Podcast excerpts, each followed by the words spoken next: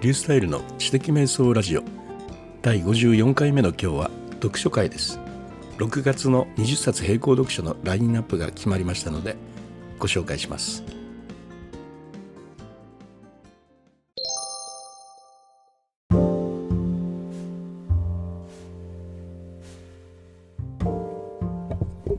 はい。6月の20冊並行読書。今回もあの選定をしました、えー、昨日ですねあの3ヶ月ぶりに、えー、純駆動書店の方に行きまして、えー、本をですね6冊ぐらいかな買ってきたんですよね。もうあの2時間半ぐらいゆっくりそのと本屋にいて歩き回ってですね本を買ってくるという非常にこう贅沢な時間を3ヶ月ぶりに持つことができました。幸せでしたね。それらの本もあの含めてですね今回20冊ごラインアップしたんですけれどもね。はい、今回選んだ本はですねまずあの「塔の上のラプンツェル」っていうねディズニーのアニメーションがあるんですがあれの画集です、まあ、画集を読書になるのかっていうことなんですけれどもね。まああのね画集ってね僕結構いろいろ買ってるんですけどなかなかね開いてみる時ってないんですよね。で結構画集ってするじゃないですか。値段がね。で値段がするのにね買ってきて本棚に入れっぱなしになってるっていうのがねもう何冊もあるんですよね。もう10冊を下らないんじゃないかと思うんですけれどもね。まあこういうような時に時々引っ張り出して眺めるっていうねそういう読書も必要なんじゃないかなと思ってあえて、えー、画集を入れました。で画集と同時にですね漫画も今回一冊入れたんですよね。あのダンジョン飯です。ダンジョン飯あの久井涼子さんのですねもうあの何ですかギャグもシリアスもどちらも書けられるっていうね書き一冊の作品の中で書き分けられますもんね。この方の発想が本当に好きで。まあ、このダンジョン飯っていうのは僕もいろいろブログとかで書いてるのでもしかしたらご存知かもしれないなとは思うんですけれども。要はですねあのゲームをする人たちの永遠の課題みたいなあの勇者たちはねダンジョンの中で何食ってんのかっていうね。であのゲームとかではね魔物とかをやっつけると何々を得たみたいな感じでねあの時々あのフード自体を得るみたいなこともあるんですけど、うん、これではですね倒したモンスターを料理するんですよね。気持ち悪いなとは思いながらもちゃんとレシピがあってうん、肉を干しておいて、干しておいたら肉臭みが消えるとかね、なんかそういうようなね、レシピが一つ一つにうんちくが書かれていてね、これは面白いんですけどね、その裏にバックストーリーもちゃんとあって、勇者の妹がね、男女の奥深くで、うん、やられてね、あのー、死んでしまって、それをみんなで助けに行くという、ね、話なんですけどね、まあの生き返らせる魔法で、助ければね、えー、戻ってくるというね、えー、それがあるので、みんなで、団長の中でご飯食べながら 進んでいってね、えー、それを助けていこうというお話バックストーリーなんですけどもうとっても面白い。ちょっと語ってしまいましたけどあのこれもね実を言うとね、えー、何冊もねあるんですけど開いてない 感があるんですよ。例えばダンジョン飯4はね途中で終わってるしダンジョン飯7も持ってるんですがこれ一回も開いてないというね。え、これもねやっぱね他の本を読むのに忙しくてね漫画も大事な発想のね源なのでやっぱこうやってね読むチャンスを作らないとね読まないまま終わっちゃうということがねもうありますのでね。はい今回あえて入れました。今回ですねまた新たに入れたのにねあのカメラの撮影ガイドっていうねあの実用書一冊入れたんですよねであの α7-3 っていうフルサイズミラーレスっていうね本あのカメラ持ってるんですが、まあ、勘で使ってるの分には何のあの支障もなくていい写真カメラ、うん、いい写真がね撮れるんですけどやはりちゃんとね説明書を読んで理解しないとね、えポテンシャルを引き出せないじゃないですか。でもね説明書を読んでてもねなかなか難しかったりするしそれをね読む時間っていうのもねなかなか取れないんですよね。それで今回あわあの何て言うんですか改めてガイドを買ってきてで20冊並行読書の中に入れることで、まあ、それをね、えー、引っ張り出してみる機会がね増えるかなと思ってねそれを入れたところです。えっとねそれから今回の特色としてはねあの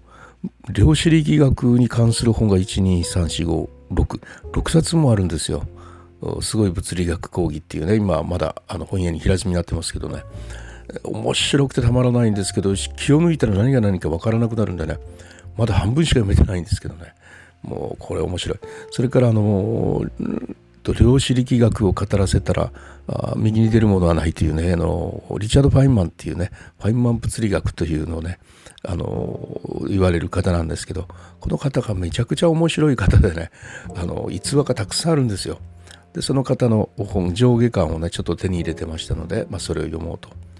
あとあの一冊一回も数式を使わずに、えー、物理学のあの発展を説明しているという目に見える世界は幻想化というね、えー、本ですね。これもちょっと以前からあの紹介とかしてるんですが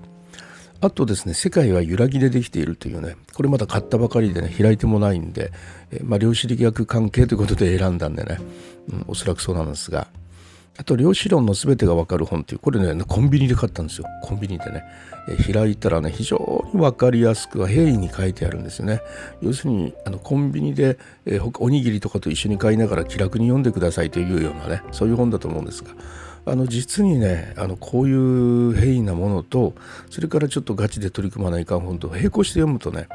とってもあの学びやすいですよね。これポッドキャストの第何回目かでも話をしたんですけれどもね。あとですねこれならわかるアートの歴史というね。これもあの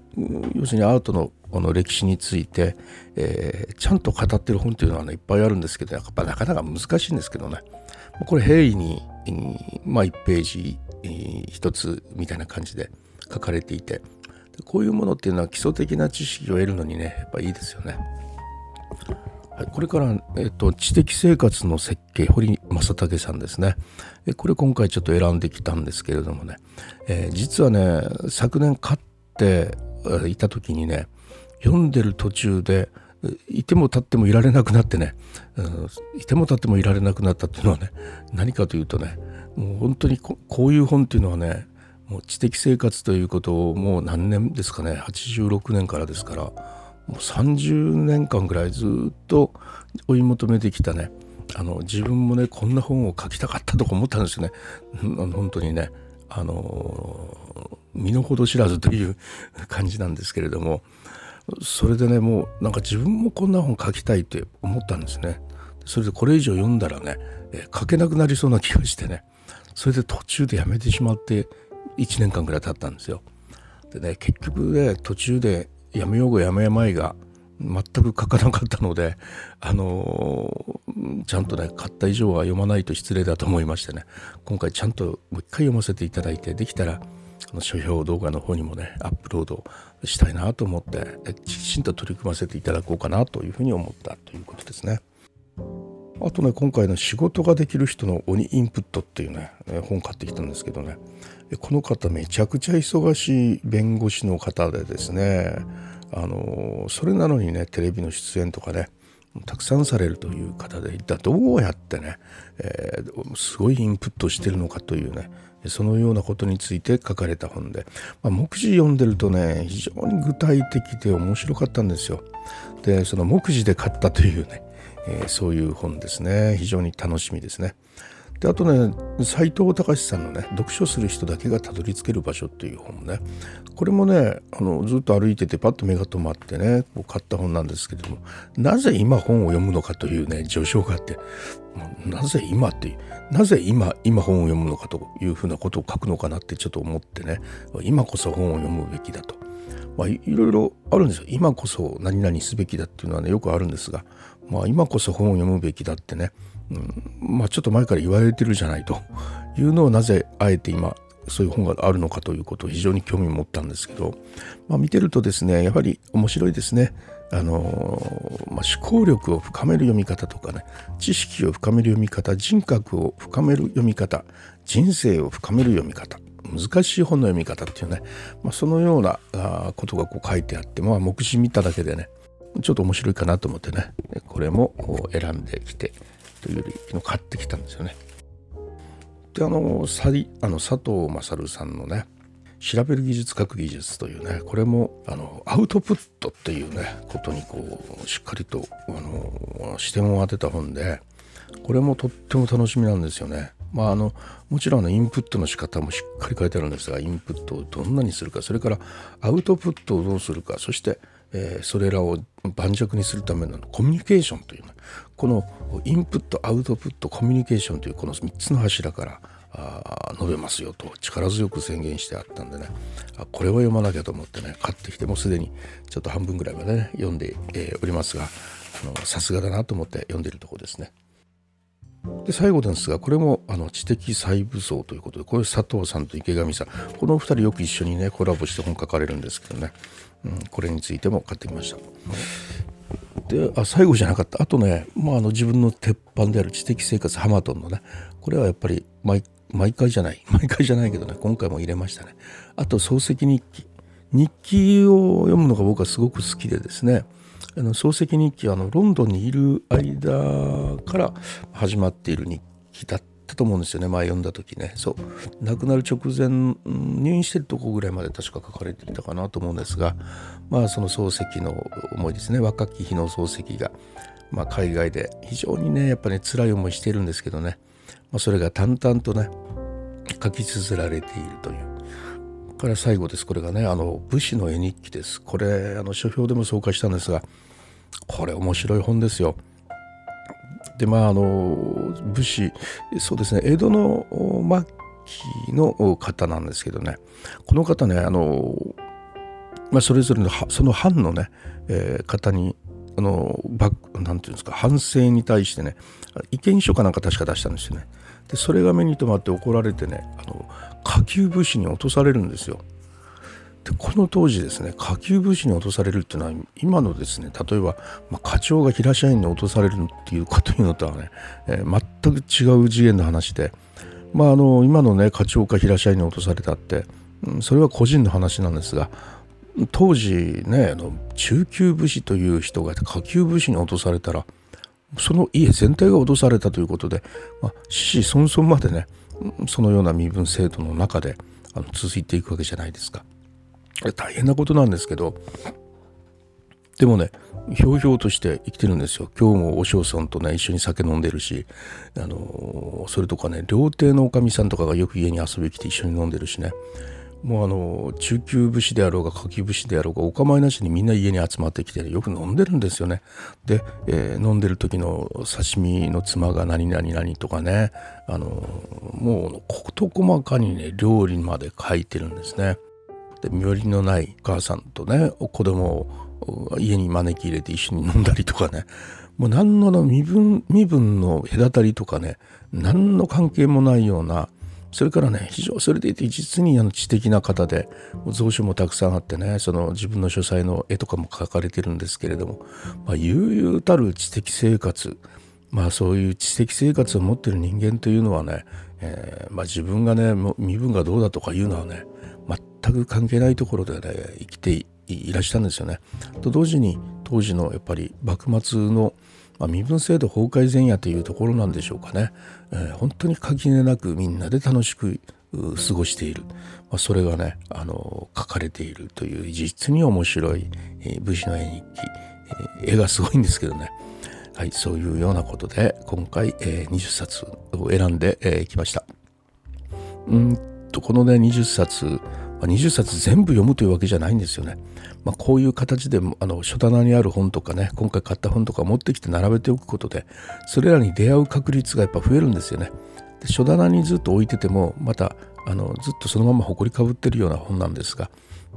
まあ、こういう時に自分で引っ張り出してきて、まあ、今回これ読むぞっていうようなあそういうようなラインナップを組むことでね、えー、もう自分の思い出の奥深くに沈み込んできたような当時の学びがまたも蘇ってくるみたいなそれと今新しい学びとかなんかねスパークし合って新しいものが生まれるというようなねそういうこともあの楽しみな20冊並行読書という読み方です。この20冊並行読書はですね、私のあの、私の動画チャンネルの方にも今回の説明を実際に本を見ながらあの説明をしているところがあるんでリンクを貼っておきますので是非ご覧ください。